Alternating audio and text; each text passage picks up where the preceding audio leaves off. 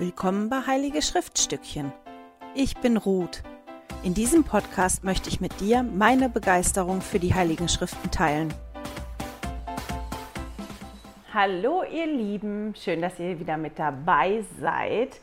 Heute steigen wir in die Psalmen ein.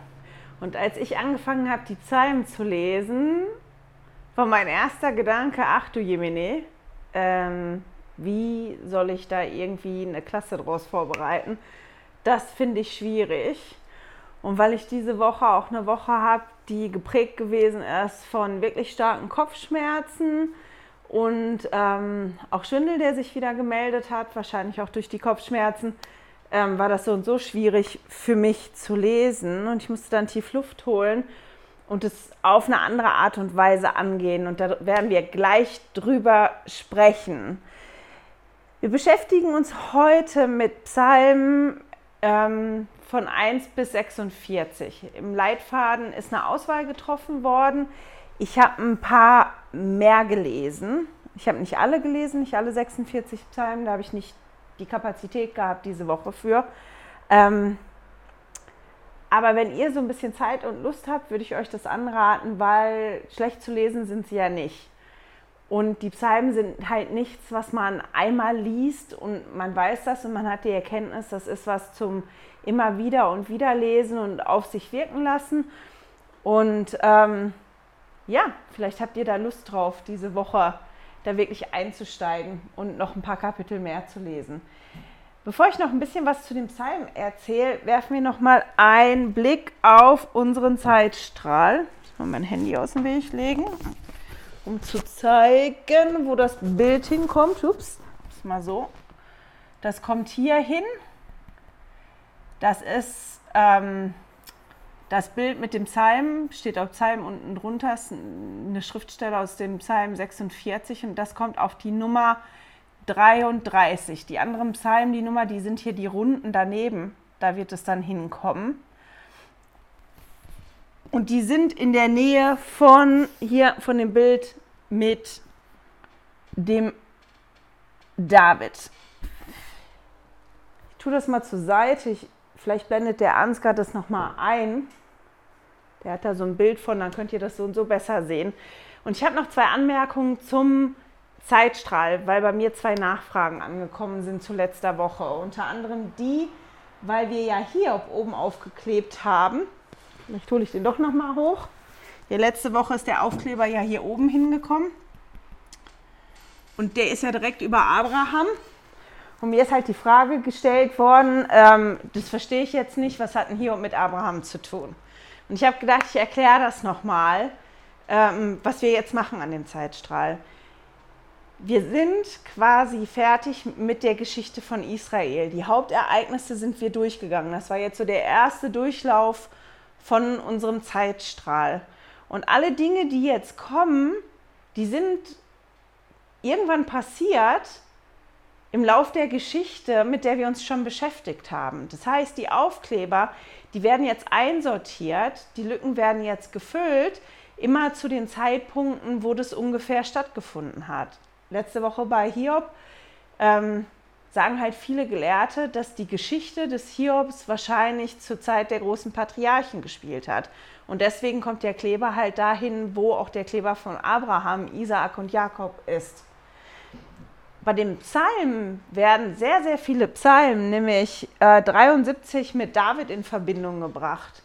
Da gibt es auch heiße Diskussionen, hat der die jetzt wirklich geschrieben, hat er die nicht geschrieben? Da sagen unterschiedliche Quellen unterschiedliche Sachen, aber wirklich viele der Psalmen werden David zugeordnet. Und deswegen kommen die Aufkleber von dem Psalm auch dahin, wo wir den Kleber haben für den König David, der ja nicht nur König gewesen ist, sondern seine Karriere angefangen hat als Laienspieler. Der hat mit Saul quasi wie eine Musiktherapie gemacht. Erinnert euch mal an die Geschichte, die wir gelesen haben. Der Saul, der hat ja so schlecht geschlafen und dem ging es so, so schlecht.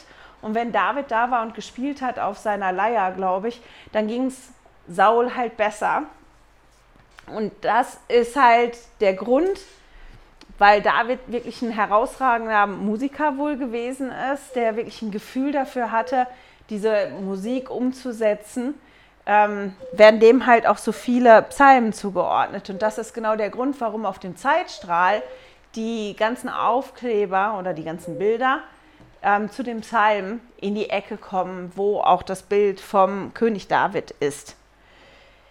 Die Psalmen, das sind eine Sammlung, das ist die größte Sammlung von Gedichten in der Bibel. Man sagt da teilweise zu, das ist der Gedichtband oder das ist wie ein Liederbuch. Luther hat wohl gesagt, das ist wie die, die kleine Bibel.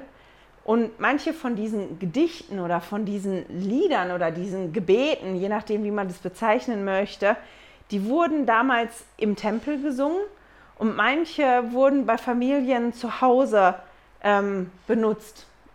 Das wird dann gesprochen als Gebet. An einem bestimmten Punkt sind dann die wichtigsten und die am meistgelesenen ähm, Gedichte, Gebete, Lieder ähm, zusammengetragen worden in, in der Form, wie wir die kennen. Das hat sich auch so ein bisschen ähm, verändert. Man weiß, dass das vor allem auch passiert ist, als die im Exil gewesen sind, dass sie das wirklich zusammengetragen haben und dass sie das im und nach dem Exil gesammelt haben. Und ich finde das ganz spannend, wenn man darüber nachdenkt, weil die Israeliten ja den Tempel gehabt haben wo ja die Gottesdienste oder die Rituale, die da stattgefunden haben, die waren ja sehr für alle Sinne. Man hat bestimmte Geräusche gehört, man hat bei den Brandopfern die Gerüche gehabt. Der Tempel war unglaublich schön ausgeschmückt, man hat viel zu sehen gehabt und bei bestimmten Veranstaltungen oder bei bestimmten Anlässen hat der Chor oder haben Chöre dann ähm, so Gebete gesungen. Also das hat da wirklich stattgefunden und als der Tempel dann zerstört worden ist und viele Israeliten ins Exil gebracht worden sind, war der Tempel ja nicht mehr da. Und der Tempel war ja der Ort für sie, ähm, Gott zu begegnen. Die haben ja daran geglaubt, die wussten ja, Gottes Gegenwart ist da zugegen. Und es muss wirklich ein riesiges Trauma gewesen sein, dass der Tempel weg gewesen ist und die dann auch noch ins Exil geführt worden sind. Und ähm, ja, dass eine Identitätskrise und eine Sinnkrise ganz bestimmt gewesen ist. Und diese ähm, Psalmen, die verschiedenen Gedichte, Gebete, Lieder, ganz bestimmt dabei geholfen haben, ähm, ja, sich zu sammeln und Gott zu begegnen. Im Prinzip laden die Psalmen die Menschen ein, auch heute noch, Gott zu begegnen. Das ist das Bibelprojekt, hat das genannt, dass die Psalmen eigentlich, jetzt muss ich mal einmal nachgucken, ähm, dass die Psalmen uns einladen in einen literarischen Tempel. Und wenn ich das sehe, als dass, das, als dass der Tempel ein Ort ist, wo, wo ich Gott begegnen kann und diese Psalmen mir helfen und mich einladen dazu, dann stimmt das halt wirklich. Dann finde ich das ziemlich passend. Die Psalmen, die sind unterteilt. Es gibt so ein ganz tolles, ich halte das mal rein, ich hoffe, die Kamera stellt scharf. Es wird nämlich langsam dunkel. Ähm, das Bibelprojekt, das macht ja verschiedene Videos und beim Video, bei denen werden so Zeichnungen stattgefunden und am Ende hat man so ein Bild, wo man immer die Übersicht hat über, über das und man kann auf der Seite dasbibelprojekt.de sich diese Poster, die die haben, dann halt runterladen und ausdrucken. Das sieht dann halt so aus und ich finde es gar nicht schlecht, gerade jetzt bei so Kapiteln wie dem Psalm, ähm, dass man so ein bisschen den Überblick hat auch darüber. Und unter anderem kann man da halt gut sehen, auch richtig mit den Kapiteln, dass die 150 Zeilen, Psalmen, nicht Zeilen, die 150 Psalmen ähm, eingeteilt sind im Prinzip in fünf Abschnitte. Und das kann man auch wirklich lesen, weil das steht ähm, halt erstes Buch, zweites Buch wirklich drüber über diesen Büchern. Es gibt halt diese Einteilung. Der erste und der zweite Psalm und die fünf letzten Psalme, die fallen ein bisschen raus. Die kann man wie, eine, wie als so eine Einleitung oder eine Einstimmung und wie ein Ausklang aus dem Psalm sehen. Die Psalmen, die sind nicht einfach eine willkürliche Sammlung von, wir haben da the best of, die, die, die am beliebtesten gewesen sind und wir knallen die alle in ein Buch rein, sondern die haben sich wirklich Gedanken gemacht und ich habe in verschiedenen Quellen halt gelesen, dass das ähm, wirklich sinnvoll ist und dass jeder Psalm genau an der Stelle ist, wo er hingehört und dass wenn man die Psalmen wirklich von vorne bis nach hinten liest, ähm, man diese Geschichte, diese, diesen großen Überbau dann erkennen kann. Ich meine, ich habe nicht alle 46 Psalmen gelesen, die heute da drin gewesen wären. Deswegen kann ich das nicht sagen. Mir fällt's, also mir ist das so auch nicht aufgefallen. Ich habe aber nachgeguckt, ähm, warum es so diese Unterteilung gibt oder was behandelt wird in diesen fünf Abschnitten. Und zwar wird im ersten und im zweiten Abschnitt viel die Geschichte von David und seiner königlichen Familie behandelt. Im dritten Abschnitt die Tragödie ähm, des Exils und der Untergang von Davids Geschlecht. Und im vierten und fünften die Hoffnung auf den Messias, auf einen neuen Tempel und auf Gottes Königsreich nach dem Exil. Ganz spannend fand ich eine Information, das war mir gar nicht so bewusst. Ähm, viele der Psalmen werden ja David zugeordnet und David spricht viel auch über den Tempel in den Psalmen, die ihm zugeordnet werden. Und der Tempel war ja noch gar nicht gebaut zu der Zeit von David. David wollte den bauen, aber der Herr hat ihm gesagt, er soll das nicht bauen, sondern sein Sohn soll das machen. Und ähm, David hat halt wirklich gehofft auf den Tempel. Der wusste, der wird gebaut, der wollte den bauen, der wusste, wie wichtig der ist und der hatte da so seine Hoffnung, ähm, der hat seine Hoffnung da so für seine Hoffnung darauf gesetzt, so müssen wir das sagen. Und seine Situation hat damit der Situation der Exilanten geähnelt. Also die waren gar nicht so unähnlich, weil auch die auf einmal keinen Tempel mehr gehabt haben und die diese Hoffnung gehabt haben auch, dass der Messias kommt und dass die einen neuen Tempel haben werden und dass nachher alles besser werden wird. Und in dieser Hoffnung darauf, dass das dann kommt, waren die sich ähnlich. Und deswegen ist es gar nicht so verwunderlich, dass, dass die Psalmen von David, die David zugeschrieben werden, ähm, halt wirklich auch die Psalmen, die Gebete, die Lieder werden konnten von den Israeliten, die im Exil gewesen sind, weil David diese Hoffnung und dieses Sehen danach gekannt hat und das auch ausgedrückt hat und damit den, den Menschen, die da im Exil gewesen sind, die den Tempel verloren haben, ganz bestimmt aus dem Herzen gesprochen hat. Die Psalmen 1 und 2 sind von einem anonymen ähm, Autor, das weiß man nicht so genau. Und das ist halt, wie gesagt, ein bisschen wie die Einleitung. Das passt nicht ganz so wie die anderen Psalmen, die danach sind. Auch die letzten fünf Zeilen, aber da werden wir dann ähm, in zwei Wochen drauf kommen, die sind ein bisschen anders. Ich muss mal jetzt überlegen. Es wird gerade so dunkel. Ich jetzt mal einmal schnell den Frederik rufen, dass der einmal guckt, wie das Bild ist. Nicht, dass ich hier gleich im Dunkeln sitze und ihr gar nichts seht. Da muss ich mal Licht anmachen. Ich bin nämlich heute ein bisschen spät dran mit allem. Ich habe ja gesagt, dass ich ein bisschen Schwierigkeiten hatte beim Einstieg, dass ich das gelesen habe, dass das ganz gut zum Lesen war, aber dass ich nicht wusste, wie ich da eine Klasse draus machen soll. Und jetzt steht der Frederik vor mir. Ähm, Frederik, kannst du noch mal gucken, ob das Bild immer noch hell genug ist? Vielleicht klappst du mir das hoch. Ich überlege. Doch. Man sieht mich noch. Alles klar. Lässt du hochgeklappt? Ich schreibe dir dann, wenn es zu dunkel wird. Dankeschön mein Regieassistent im Hintergrund. Entschuldigung. Aber ich sitze hier wirklich im Dunkeln, aber die Kamera macht das noch super hell. Ich bin begeistert. Vielleicht kann ich gleich einfach nichts mehr lesen hier in meinen Schriften. Ähm, wo war ich? Genau, dass ich das schwierig gefunden habe, mir Gedanken zu machen, okay, ähm, ich lese die jetzt, die Psalmen, die sind nett, die Psalmen, aber was habe ich denn da jetzt zu, zu sagen? Und dann habe ich das zur Seite getan, auch weil ich wirklich so schlimm Kopfschmerzen hatte und ich auch eigentlich ganz viel zu tun hatte. Und dann habe ich gedacht, okay, das sind ja Gedichte, also fange ich jetzt nochmal an und guck mal, was sind denn das für, was sind das denn für Bilder, die mir so entgegenspringen? sind ja diverse Psalmen, die wir lesen sollen. Was ist denn da, was mir so entgegenspringt? Und ich habe gedacht, ich nehme mal zwei Beispiele, um euch zu zeigen, wie ich vorgegangen bin. Ähm, also ich bin auf zwei verschiedene Weisen vorgegangen. Ich habe gedacht, ich erkläre euch das mal anhand von dem Psalm und vielleicht hilft euch das auch, einen Zugang zu finden für euch persönlich. Und zwar fängt es direkt an im Psalm 1.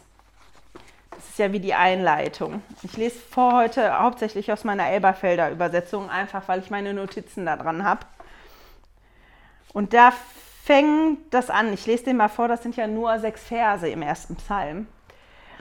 Glücklich der Mann, der nicht folgt dem Rat der Gottlosen, den Weg der Sünder nicht betritt und nicht im Kreis der Spötter sitzt, sondern seine Lust hat am Gesetz des Herrn und über sein Gesetz sinnt Tag und Nacht.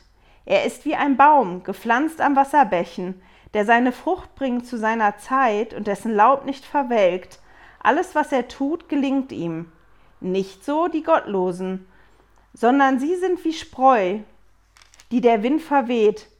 Darum bestehen Gottlose nicht im Gericht, noch Sünder in der Gemeinde der Gerechten, denn der Herr kennt den Weg der Gerechten, aber der Gottlosen Weg vergeht. Und da ist ja direkt so ein Bild, was benutzt wird ähm, in den Versen 3 und 4. Und zwar das Bild vom Baum. Der Baum, der gepflanzt ist am Wasser der wirklich am, am Wasser steht. Und dass der Baum dadurch, dass er ja versorgt wird mit Wasser, mit Feuchtigkeit, mit dem, was er braucht, ähm, grün ist. Der hat seine Blätter und der trägt zur, zur rechten Zeit Frucht. Und das ist ja was, was wir uns wirklich vorstellen können, oder? Ein Baum, so einen üppigen Baum, der, der die grünen Blätter ähm, dran hat und der immer grüne Blätter hat. Steht ja da, dass das Laub nicht verwelkt und der zu seiner Zeit dann auch Früchte bringt. Und das ist das Bild für, für den Getreuen, der nicht gottlos ist und der Lust hat am Gesetz des Herrn und der bereit ist, dem Herrn zu folgen. Und dann wird da das Bild beschrieben von dem Gottlosen. Das ist auch so ein ganz einprägsames Bild eigentlich, oder nicht? Dass, der, dass die Gottlosen sind wie Spreu, die vom Winde verweht werden. Also ich weiß nicht, ob ihr schon mal Spreu gesehen habt, aber das ist auch wie trocken, also wie wenn er ähm, schon so, so ein welkes Laubblatt zerknöselt und das dann so pustet und das dann so wegfliegt. Spreu fliegt fast genauso gut weg und verteilt sich wirklich in alle Winde und ist dann weg, kann nicht mehr gesammelt werden. Und das ist an sich so ein tolles Bild, oder? Dass, wenn man, wenn man Gott dient und zu, ihr probiert, die Gebote zu halten und sich damit beschäftigt, dass man wie ein Baum ist, der an einem Bach steht, mit, mit grünem Laub die ganze Zeit, was nicht verwelkt und Früchten, die kommen zur gleichen Zeit. Und wenn man aber gottlos ist, man ist wie, wie diese, diese Spreu, die dann verteilt wird im Winde. Und das ist doch schon eigentlich ein tolles Bild, was entsteht im Kopf, oder nicht? Wenn ich jetzt ein bisschen tiefer noch auf das Bild eingehen wollen würde, ein, ein, zweiter Gedanke, den ich hatte, war für mich, dass ich denken musste an den Garten von Eden, wo ja auch der Baum des Lebens steht, der ja auch am, am Wasser steht, ähm, wo ich jetzt gerade den Namen nicht weiß, von dem Fluss im Garten Eden, da habe ich jetzt einen Knoten im Kopf, aber der da ja auch steht. Und, und wenn ich daran denke, könnte ich dieses Bild auch noch weiterspinnen oder nochmal nachschlagen ähm, im Buch Abraham oder vorne im Genesis, was wird denn nochmal ge geschrieben über den Baum des Lebens, über den Garten von Eden? Ähm, und wenn ich dann an mich denke, wie sehe ich mich da drin? Also ihr seht, dass da schon so verschiedene Ebenen sind. Erst dieses Bild, was entsteht in meinem Kopf, was ich lebendig werden lassen kann, dass ich wirklich den Unterschied sehe, dieses Lebendige, ähm, was wächst, was Früchte bringt, das ist das, wenn ich Gott folge. Und diese Spreu, das, was übrig geblieben ist, was keiner mehr braucht, was der Wind dann verweht, das ist so dieses erste Bild. Ähm, und das, wenn ich dann möchte, ich mich aber noch mehr einlassen kann auf dieses Bild und darüber nachdenken kann, hm, ähm, was denke ich denn noch darüber? Wie kann ich noch tiefer da reingehen? Ein anderes Bild, jetzt muss ich mal eben schnell gucken, welcher Psalm das war. Ich habe jetzt gedacht, das wäre 13 gewesen, aber kann sein, dass das 23 war, das war 23. Machen wir gleich. Aber ähm, ein anderer Psalm, den ich auch noch ganz toll gefunden habe, oder das Bild, ähm, was da entsteht nachher, das habe ich ganz toll gefunden. Und zwar ist das im Psalm 22. Und da lese ich jetzt mehrere Verse, ähm, nicht den ganzen Psalm 22, aber ich überspringe halt auch ein paar Verse. Und ich fange an bei Vers 2. Mein Gott, mein Gott, warum hast du mich verlassen? Fern von meiner Rettung sind die Worte meines Gestöhns. Mein Gott, ich rufe bei Tag und du antwortest nicht, und bei Nacht und mir wird keine Ruhe. Doch du bist heilig, der du wohnst unter den Lobsängen Israels. Auf dich vertrauen unsere Väter, sie vertrauen und du rettest sie. Zu dir schrien sie um Hilfe und wurden gerettet. Sie vertrauten auf dich und wurden nicht zustanden. Ich aber bin ein Wurm und kein Mensch, ein Spott der Leute, ähm, ein Spott der Leute und verachtet vom Volk. Alle, die mich sehen, spotten über mich. Sie verziehen die Lippen und schütteln den Kopf. Das war jetzt bis Vers 8. Ähm, dann gucke ich mal, dass ich springe. Den Vers 11 fand ich noch gut. Auf dich bin ich geworfen vom Mutterschoß her, von meiner Mutterleib an bist du mein Gott. Und dann einfach mal ab Vers 15 und das dieses Bild, was ich auch so ganz einprägsam finde, probiert euch das mal jetzt wirklich bildlich vorzustellen, wenn ich das vorlese oder wenn ihr das mitlest. In Psalm 22, Vers 15. Wie Wasser bin ich hingeschüttet und alle meine Gebeine haben sich zertrennt. Wie Wachs ist mein Herz geworden, zerschmolzen in meinem Inneren. Und dann Vers 16. Meine Kraft ist vertrocknet wie eine Scherbe und meine Zunge klebt an meinem Gaumen und in den Staub des Todes legst du mich. Ich meine, dieses Bild wirklich, ne? wie Wasser bin ich hingeschüttet. Wenn man Wasser verschüttet irgendwo hin, das ist was, was man nicht wieder einsammeln kann, oder? Das ist wie weg. Also da bräuchte ich schon irgendwie Fliesen oder so und irgendeinen Sauger, der Wasser aufsaugen kann. Und dann weiß ich auch gar nicht, ob man alles Wasser aufsaugen könnte. Also das ist wirklich wie, das ist dahin, das ist weg, das kann man nicht mehr einsammeln. Oder alle meine äh, Gebeine haben sich zertrennt. Wie ist denn jemand, wo alle Gebeine zertrennt sind? Der ist ja gar nicht mehr stabil. Der, der ist ja dann auch wie dieses hingeschüttete Wasser. Oder wie Wachs ist mein Herz geworden, zerschmolzen in meinem Inneren. Das ist ja auch dieses. Das ist da und das ist, hat sich verflüssigt und das ist weg. Und das ist so dieses Bild, was er da so von sich beschreibt, wie er sich fühlt, weil er so, ähm, ja, sich so angegriffen fühlt. Das kann man vorher in den Versen lesen, die ich nicht gelesen habe. Danach geht es noch, dass ähm, das wieder wechselt auch auf den Lobpreis. Aber einfach, ähm, dass ich gedacht habe, ich lese euch das mal vor, weil das auch so ein, ein tolles Bild ist. Wenn man sich darauf einlässt und probiert, sich das geistig vorzustellen, dass man dann besser nachvollziehen kann, wie hat er sich denn gefühlt als er das geschrieben hat. Der hat ja geschrieben, ich bete zu dir, weil ich Schwierigkeiten habe und ich bete und bete, aber du antwortest nicht. Und das ist die Situation und die ist schwierig für mich. Ähm, ich weiß, meine Vorväter haben auf dich vertraut und du hast die errettet, aber für mich ist gerade schwierig. Und ich fühle mich wie Wasser, was so hingeschüttet worden ist, wie als wenn all meine Gebeine zerbrochen sind. Das ist die Situation für mich. Der Lobpreis dann nachher auch. Aber ihr seht, wie, wie die wirklich mit, mit den Bildern spielen und da agieren mit. Im, im Psalm 23, ist ein ganz bekannter Psalm, ist das, ähm, der Herr ist mein Hirte. Und als ich das gelesen habe, musste ich natürlich sofort an ähm, das Lied denken, der Herr ist mein Hirte. Und ich meine, das war der Leitfaden für den Einzelnen und für die Familie, wo das auch drin stand, wo eine Liste war, ähm, welche Lieder man vergleichen kann mit welchem Psalm. Ich meine, das war der und ich mit von der Sonntagsschule. Ähm, das ist total toll, weil ich habe das auch wirklich gelesen und musste direkt an das Lied denken. Und, und bei manchen Psalmen, wenn ich die gelesen habe, habe ich auch gedacht, das wird mir jetzt eigentlich helfen, das wäre in einer Liedform, das wäre vertont, dass man das nicht nur lesen kann, sondern dass man das wirklich hört mit einer Melodie, weil die Musik an sich ja auch noch hilft, eine bestimmte Stimmung oder etwas zu transportieren. Und in dem Psalm 23, wenn man dann den Vers 4 liest, auch wenn ich wandere im Tal des Todesschatten, fürchte ich kein Unheil, denn du bist bei mir. Dein Stecken und dein Stab, sie trösten mich. Und das ist ja auch so ein Bild, was wir kennen, oder? Wenn wir so an einen Hirten denken und so einen alten Hirten im Kopf haben, der da mit seinem, mit seinem Hirtenstab steht.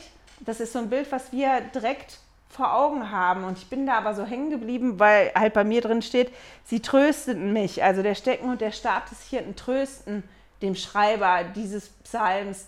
Und ich habe gedacht, wieso trösten die das? Und dann habe ich halt nochmal nachgedacht, okay, wofür hat der Hirte denn seinen, seinen Stocken und seinen Stab? Die haben ja meistens zwei, diesen langen Stab und dann einen kürzeren Stab am, im Gürtel. Und, und das waren halt wirklich Werkzeuge der Hirten, womit die unter anderem die Herde verteidigt haben. Die haben die Tiere gelenkt damit, die haben den Weg frei gemacht damit, die konnten mit dem Langstab sogar teilweise schwachen Tieren bei, beim Abstieg im unwegsamen Gelände helfen, die stabilisieren und stützen und die Tiere wirklich leiten. Und wenn ich dieses Bild noch habe und das weiß mit den Informationen, dann wird dieses Bild noch viel lebendiger, was er hier beschreibt. Und dann kann ich auch verstehen, warum der, der Stecken und der Stab des Hirten tröstlich sind für, für den. Weil wenn ich denke, okay, das ist das, was der Hirte macht damit, was macht denn Christus für mich? Der hilft mir auch ja, der zeigt mir den Weg und möchte, dass ich auf dem Weg bleibe und probiert mir alles an die Hand zu geben, dass ich auf dem Weg bleiben kann. Der möchte mich verteidigen, auch gegen ähm, meine Feinde, gegen meine Widersacher. Und schon ähm, wird dieses Bild noch lebendiger oder das, was, was der Autor da wirklich schreiben möchte, wird dann ähm, noch viel greifbarer. Jetzt muss ich mal schnell gucken. Da habe ich das andere. Das war so die eine Variante, wie ich wirklich dran gegangen bin, wo mir das geholfen hat, einen Einstieg zu finden in die Psalmen, ähm, auf die Bilder zu achten beim Lesen, die mir so entgegengesprungen sind und dann wirklich innezuhalten, nicht einfach weiterzulesen, sondern innezuhalten und zu überlegen, okay, warum ist mir das Bild jetzt entgegengesprungen? Ist das einfach, weil es einfach ist, sich vorzustellen? Oder habe ich irgendeine Information im Hinterkopf, jetzt beim Hirten, die mir hilft, dass dieses Bild noch greifbarer wird für mich und ich das noch besser verstehen kann, ähm, was derjenige da transportieren möchte. Und dass ich dann zum Beispiel wie, wie im ersten Psalm auch die Möglichkeit habe, teilweise andere Sachen nochmal nachzulesen, die mir dann einfallen. Und so seht ihr das. Das ist halt für mich jetzt so ein Einstieg gewesen, den ich gar nicht so schlecht gefunden habe. Das andere, was mir aufgefallen ist, ist, dass mir bestimmte Themen aufgefallen sind, die immer wieder auf, aufgepoppt sind. Im, in dem Psalm haben wir ja äh, verschiedene Thematiken. Auf, andere, auf jeden Fall sagt man, dass es Klagepsalmen gibt und Lobpreispsalmen gibt. Und es gibt mehr Klagepsalmen, als dass es Lobpreispsalmen, ich will mal Zeilen sagen, Psalmen gibt. Und es verändert sich so ein bisschen. Am Anfang sind mehr Klagepsalmen und am Ende überwiegen die Teile mit dem Lobpreis in dem Psalm drin. Und ähm, als ich das so gelesen habe, ist mir das aufgefallen, dass da viele geklagt haben über eine schwierige Situation. Und weil ich ja nicht so eine pralle Woche hatte und mir das nicht so gut gegangen ist, habe ich mitgekriegt, ähm, dass mich diese Psalmen mehr angesprochen haben diese Woche und dass da ähm, ja so Gefühle transportiert worden sind, die ich wirklich nachvollziehen kann, die mich sehr, sehr angesprochen haben. Und ich kann mir wirklich vorstellen, wenn ich die gleichen Zeilen lese, wenn es mir mal total gut geht oder ich in einer ganz anderen Lebenssituation bin, dass dann ganz, ganz andere Dinge sind, die mich da ansprechen. Und so ist das ja auch mit Themen, die einem entgegenspringen, die man dann sieht in Kapiteln, die man liest. Und als ich das jetzt gelesen habe, ist mir aufgefallen, dass unglaublich oft vom Vertrauen die Rede ist in dem Psalm. Da sind natürlich ganz, ganz viele andere Themen noch, aber dieses Vertrauen auf den Herrn, ähm, das war für mich ganz, ganz gegenwärtig. Mir ist dann auch eingefallen, dass ich tatsächlich eine eigene Farbe habe für Vertrauen. Da musste ich dann nochmal drüber ähm, und das, das nochmal anders anmalen. Und das ist mir halt auch aufgefallen in, in diesen Klagepsalmen dass da trotzdem oft gesprochen wird von dem Vertrauen, dem Psalm, den ich gerade vorgelesen habe, mit dem, ähm, ich bin da eingeschmolzen, also ich bin da wie verschüttetes Wasser und mein Herz ist wie geschmolzenes Wachs. Auch in dem Psalm sagt er ja, ich bete beim Tag und bei Nacht und ich kriege keine Antwort. Aber ich weiß, äh, meine Vorväter, die haben auf dich vertraut und denen hast du geholfen. Und ich fühle mich so elend, dass die Situation, wie ich mich fühle, aber ich vertraue trotzdem auf dich. Ich weiß, dass, dass es dich gibt und dass du gut bist und ich vertraue trotzdem auf dich. Und das ist was, was mir so sehr, sehr aufgefallen ist diesmal. Und ähm,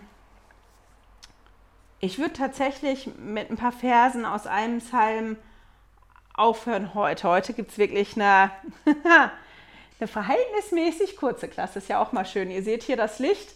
Ich habe tatsächlich mein Handy, weil es wird immer dunkler. Aber das ist super. Ich bin fertig, bevor ich Licht anmachen muss. Und ihr könnt mich die ganze Zeit noch sehen. Und zwar mochte ich den Psalm 31 ganz gerne. Und da kommen zwei ähm, Verse vor, die ich total toll finde, wo ich gedacht habe, mit denen schicke ich euch in die nächste Woche. Und zwar der Vers 15. Da steht drin, ich aber, ich habe auf dich vertraut, Herr. Ich sage, du bist mein Gott. Und den fand ich so toll, weil ich gedacht habe, Mann, das ist das, was ich eigentlich auch immer sagen möchte. Ich möchte an den Punkt kommen, dass egal in, in welchem Mist ich stecke und egal wie schwierig das ist, dass ich das auch sagen würde. Ich aber, ich habe auf dich vertraut, Herr. Und ich sag dir, du bist mein Gott. Ist das nicht schön, wenn man an den Punkt kommt, dass man das erreicht hat? Und dann sagt der ganz am Ende, das sind die letzten zwei Verse im Psalm 31, und zwar die Verse 24 und 25. Liebet den Herrn, alle seine Frommen. Die Treuen behütet der Herr, doch er vergilt reichlich dem, der anmaßend handelt. Seid stark und euer Herz fasse Mut alle, die ihr auf den Herrn harrt. Und das fand ich auch so schön, diese Erinnerung, wirklich den Herrn zu lieben und, und zu versuchen, mutig und stark zu sein.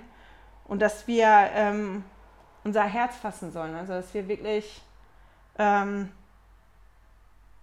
ja, auf den Herrn vertrauen können. Das ist halt was, was, was mir halt wirklich ganz, ganz doll aufgefallen ist ähm, beim Lesen dieser Kapitel. Und das war es auch schon für heute. Das ist auch mal schön, oder? Ein Video, was nur halb so lang ist wie die ganzen letzten Wochen. Ich hoffe, mit den kurzen Beispielen konnte ich euch vielleicht helfen, einen Zugang zu finden zu dem Psalm. Das ist, sind halt Gedichte oder Lieder und Liedtexte zu lesen oder Gedichte zu lesen.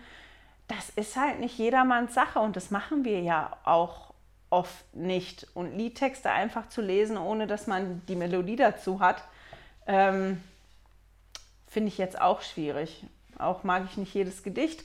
Und deswegen habe ich auch so ein bisschen gebraucht, um da einzusteigen. Ich hoffe, dass ich jetzt drin bin. Ich hoffe, dass ihr auch einen Zugang findet, weil ich glaube, wenn, wenn wir probieren, offen zu sein und unser Herz auf, aufzumachen und darauf zu achten, was zu uns spricht, ähm, dass wir immer egal wie oft wir die Psalmen schon gelesen haben, immer irgendwas finden können in dem Psalm, was zu uns spricht und was wichtig für uns ist oder irgendwas, wo wir mehr drüber nachdenken können. Ich wünsche euch eine wunderschöne Woche. Ich auch für mich hoffe, dass die Temperaturen mal so langsam runtergehen, weil 36, 37 Grad brauche ich zumindest nicht. Die tun mir nicht gut, die hohen Temperaturen. Deswegen hoffe ich auf niedrigere Temperaturen. Genießt die Zeit, genießt die Wärme und den Sommer, genießt die Psalmen, achtet darauf, was ihr so empfindet oder wo, wo ihr hängen bleibt, bei welchen Themen oder bei welchen Bildern. Und guckt mal, was der Vater im Himmel euch zu sagen hat durch die Psalmen. Ich hoffe, wir hören und sehen uns nächste Woche wieder.